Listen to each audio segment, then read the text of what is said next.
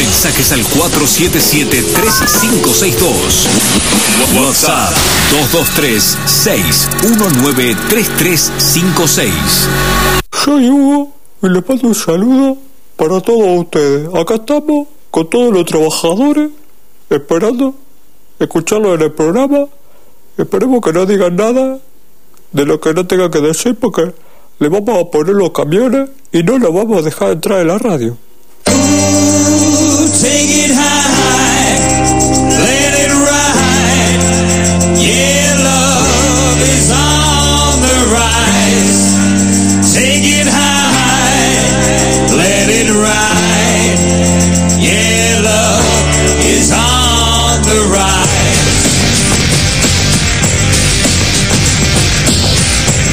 Ana Castellani, ella es socióloga, profesora e investigadora del CONICET, socióloga económica, así que vamos a llorar. Hola Ana, ¿cómo estás? Marcos y Carlos te saludan. Hola Marcos y Carlos, ¿cómo están? Un saludo a ustedes y a la audiencia. Bien, bien. Bueno, eh, la verdad que bueno, un poquito la idea de, invitarte a charlar, bueno, tiene que ver con por ahí. Eh, acabamos de escuchar a Jimena del Solar, ella es una actriz en Chile que nos contaba un poquito el enojo que tiene el chileno con, con el sector político porque ellos entienden que, digamos, una de las cosas que nos decía, este Bachelet y Pinera se pasan los gobiernos entre ellos, la mayoría son CEOs que trabajan en sus empresas, que son socios de las mismas empresas, estaba un poco enojada con eso y que los sentían un poco alejados de la realidad del pueblo, ¿no? Y bueno, y vos un poco escribiste sobre eso en el destape, así que querés en principio que me cuentes eh, esta idea de la puerta giratoria contra el empresario y la, y la política.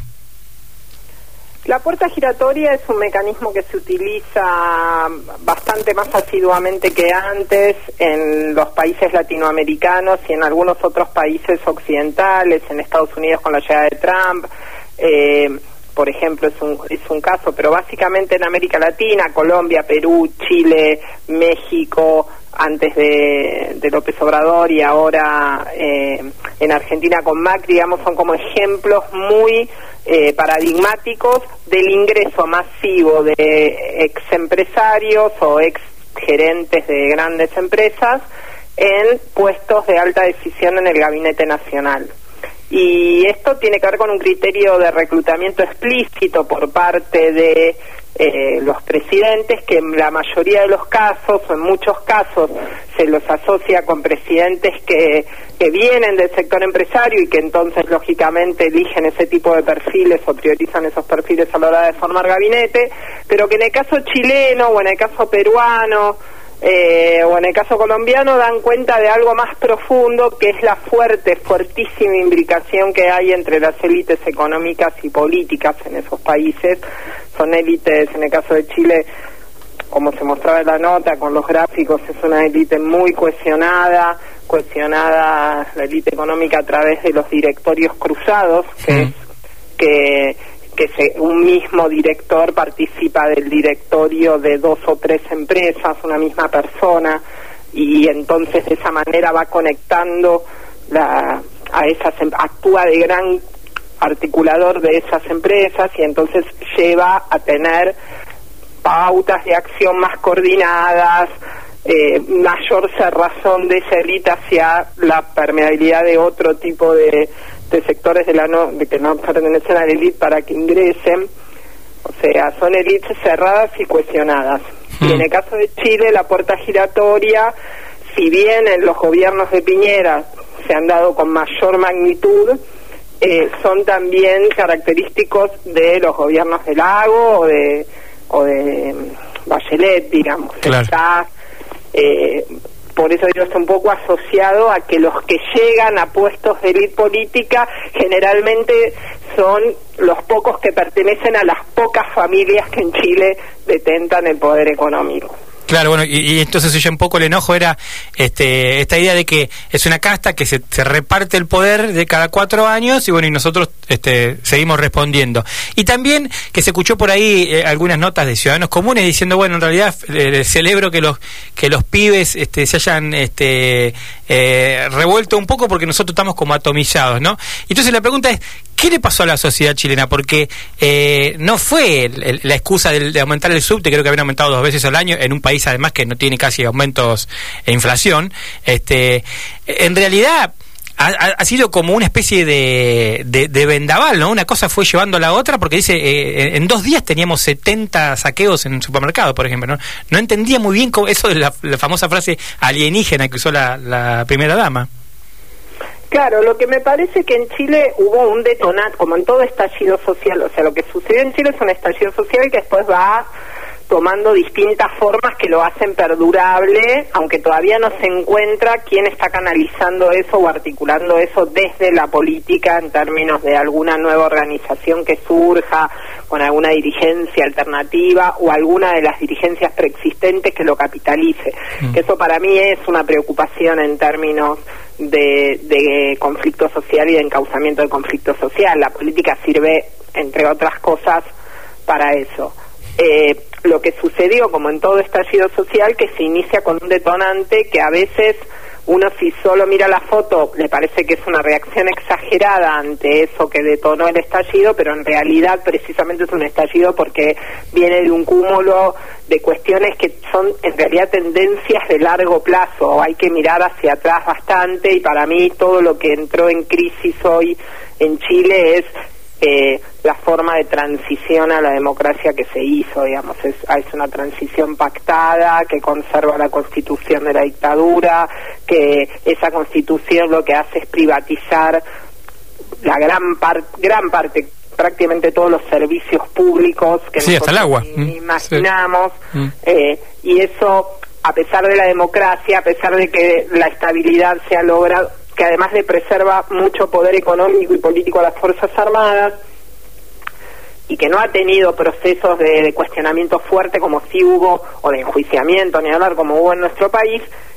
y lo que va generando es que a pesar de que Chile re- crece, reduce la pobreza y disminuye la desigualdad, que era muy alta Mm. a principios de la década del 90, la ha reducido la desigualdad 10 puntos, un poquito más de 10 puntos, pero sin embargo sigue siendo de las sociedades más desiguales de América Latina y esa reducción de la desigualdad no viene por la acción del Estado eh, fuerte, eh, compensatoria a través de un conjunto de, de servicios. Es poco lo que hace el Estado para garantizar el acceso a los servicios más elementales de calidad a toda la población. Y eso termina en, en familias endeudadas de sectores medios o medios bajos para poder acceder a servicios básicos Claro. son vidas de endeudamiento perpetuo.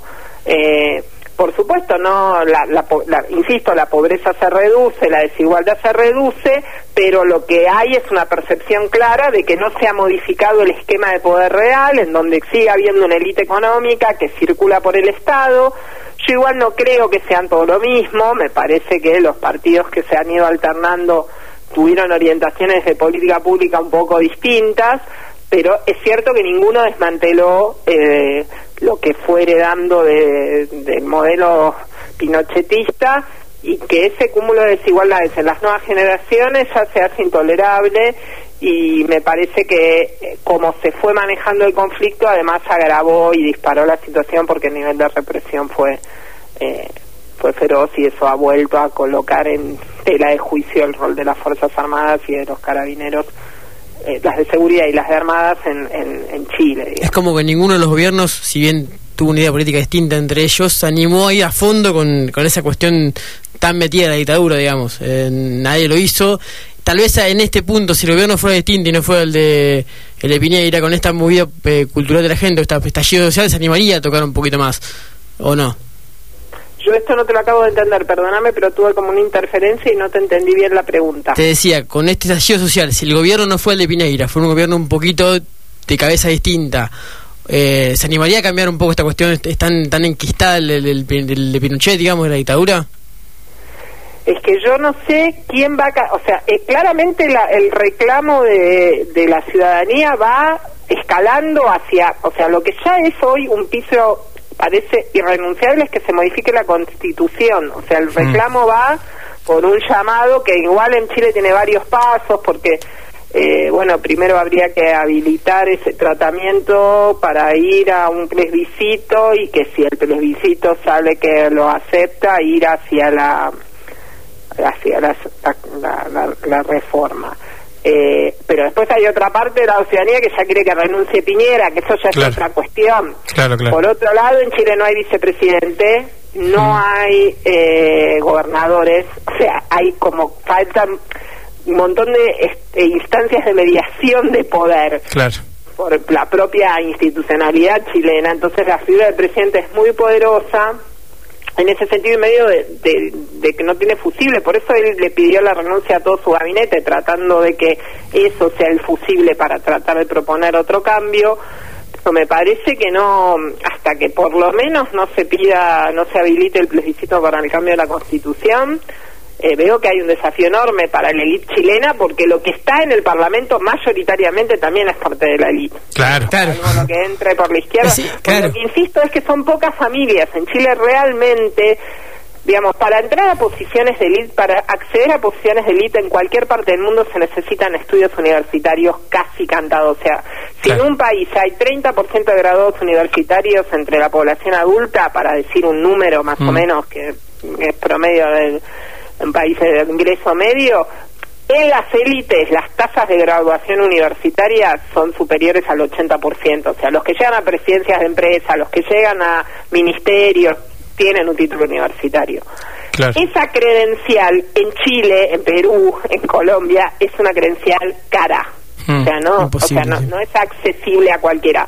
Puede haber un esquema de becas, obviamente, hay universidades públicas, pero están todas aranceladas igual. Para hacerlo, el promedio oscila entre más o menos de las de buena calidad, mil dólares mensuales. Está totalmente por afuera de la posibilidad de cualquier familia de clase media trabajadora. O sea, concretamente en mi caso, yo llegué al máximo grado que se puede llegar dentro del estudio universitario, que es tener un doctorado, y mis padres, uno terminó la primaria y, le- y el otro no llegó ni a, la, mi- a, la fin- a finalizar la secundaria. O sea, Mm. eso y yo era una alumna de siete y pico, ocho en el colegio secundario, no era una, una eminencia que iba a ir becada a ningún lado. O sea, lo pongo como ejemplo concreto de la movilidad social ascendente que puede permitir la credencial universitaria. Claro, allá eso pareciera que no existe. No es imposible. Y se hace muy costoso, o sea, para Claro. que una familia pueda, una familia trabajadora pueda mandar a uno de sus hijos, a uno de sus hijos, porque tiene generalmente más de uno,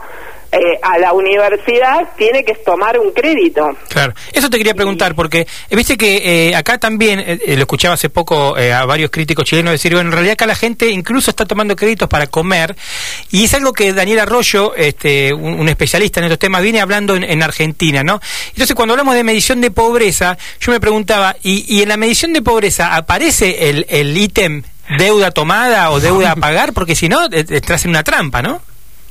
No, es que cuando uno mide pobreza, lo único que mide, o sea, para ser claros, es el ingreso en el hogar, ¿sí? Mm, En función de la cantidad de personas que viven en el hogar. La pobreza por ingresos, que es la medición elemental que hacen todos los países, es eso. Mm. O sea, después, si sos propietario o pagás alquiler, si tenés de esos ingresos el 80% comprometido en deuda, eso no sale en la no te hace más o menos pobre en la medición. Claro, claro. La medi- porque vos podrías tener, porque con ese me imagínate sería complicado, podría ser que hay un hogar en donde ingresan, no sé, digo, 60 mil pesos mensuales, Mm. o sea, y hay cuatro personas, no es un hogar pobre, está Sí. claramente casi duplicando 70% más arriba de la línea de pobreza. Sí. Ahora, si esas familias tienen, arrastran una deuda de tarjeta de 50 mil pesos, eh, que le implica pagar intereses de, no sé, 3,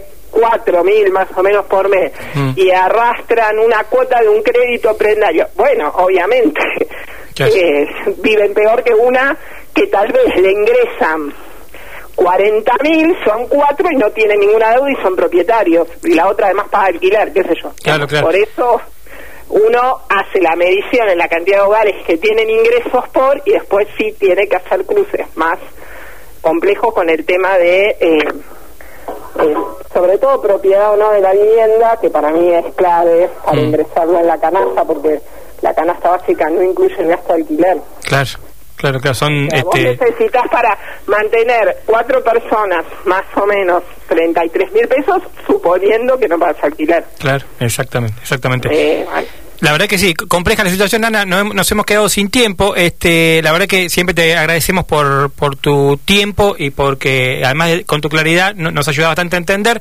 Bueno, lo cierto es que eh, muchos analistas, hoy leía a Vargas Llosa, decir, bueno, en realidad lo que pasa en Ecuador, lo que pasó en Chile, lo que pasó en eh, lo que pasa en Brasil, lo que pasa eh, no tiene nada que ver con nada, ¿no? Y yo digo, bueno, son tiempos también, ¿no? Digamos, este, probablemente sean otras problemáticas, pero hay como un ruido dando vuelta de que la sociedad se empieza a movilizar y eso creo que está bueno, ¿no?